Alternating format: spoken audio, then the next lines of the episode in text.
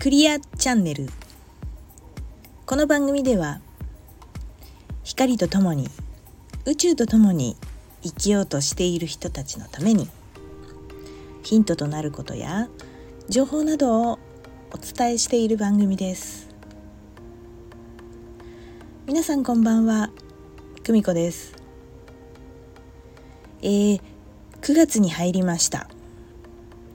いよいよ9月に入りましたね。はね、えー、久しぶり2週間ぶりぐらいの雨が降ってちょっとねあのじりじりギンギンの日差しがちょっとなくてですねちょっとねあのほっとしましたね。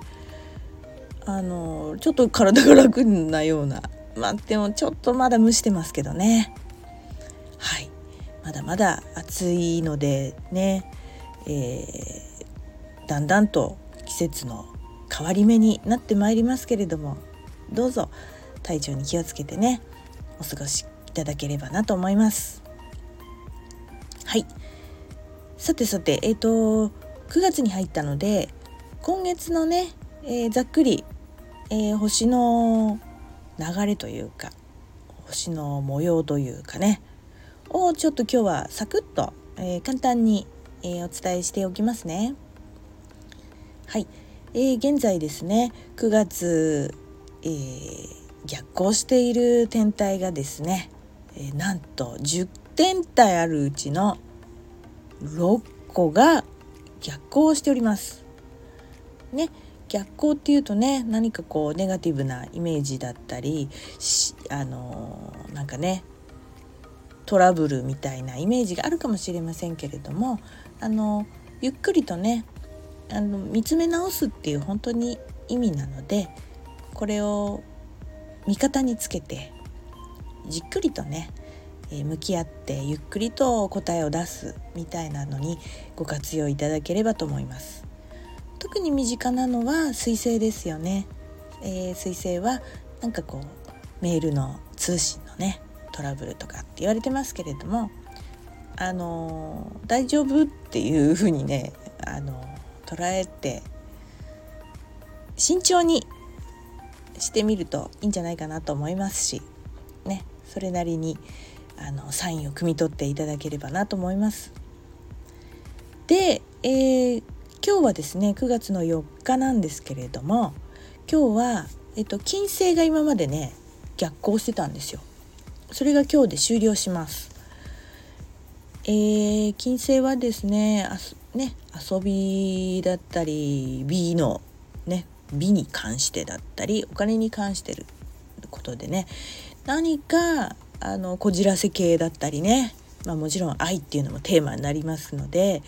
ちょっとわがままが過ぎちゃってたなみたいな人は少し落ち着いて、えー、スムーズにな流れになるんじゃないかなと思いますし。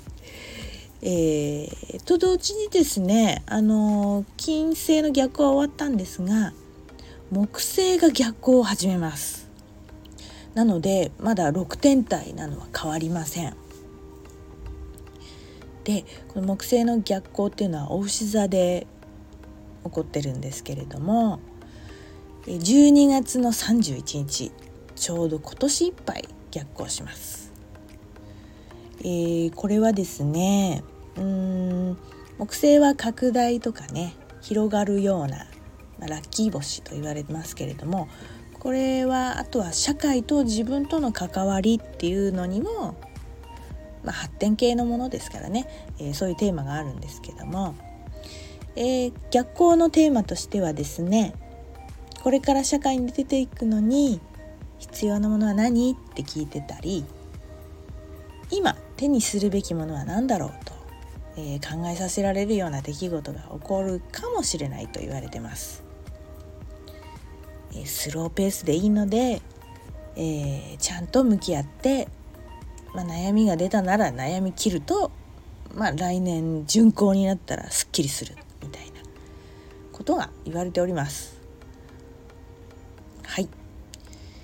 な感じですね今日からね。そして、えー、15日。これが新月。乙女座で新月。そして次の日の16日が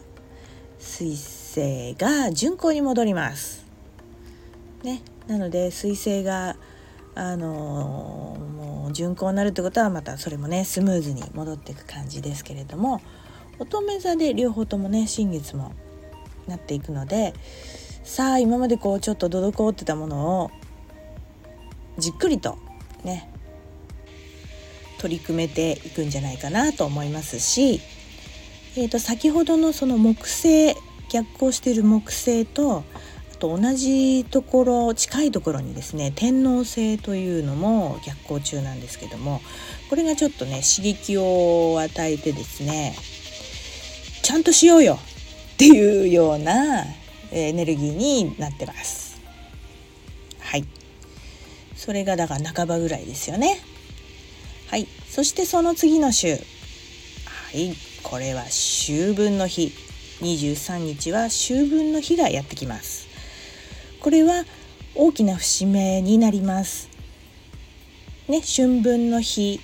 冬至とか夏至とか春分の日。このよ1年でこの4つは大変大きなゲートになります。で、えー、収穫の秋ですからね秋分の日も、えー、春分から始まってたことが、えー、ね、その成果が出ると言われております。ね、コツコツと努力してきた人は成果を見ることができるとも言われていますのでこれはもう十分に受け取ってください。はい、そして、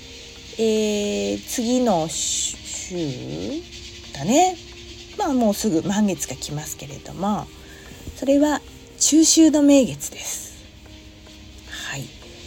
ね。お月見団子でも飾って食べながらね。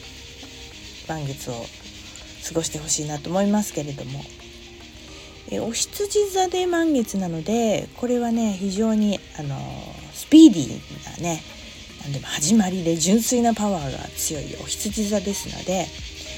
えー、非常にね、うん、何かがまた始まるような兆しもあったり、えーと、向かい側に火星がいて火星と太陽が対峙しちゃうのでねちょっとうん戦いみたいなものがテーマにもなっているのでまあ光も強調されるとは言われてます。さあどちらをまあ、選択するかはその人次第っていうことになりますね。ざっくりこんな流れなんですけれども、えっ、ー、と9月の半ば後半ですねちょっとうんいろいろ感傷的になりがちまあ秋ですからねちょっと心がデリケートにもなりがちなのでそこをねあのまあまああの無理せずにまあそこを受け止めながらねあのいい方向に持っていけるようにやれるといいんじゃないかなと思います。はい、またね、あのー、その近くになったら何かまた情報がねありましたら、えー、お伝えしたいと思います。9月はそんな感じでご参考になさってください。それではまた次回お楽しみに。さようなら。バイバイ。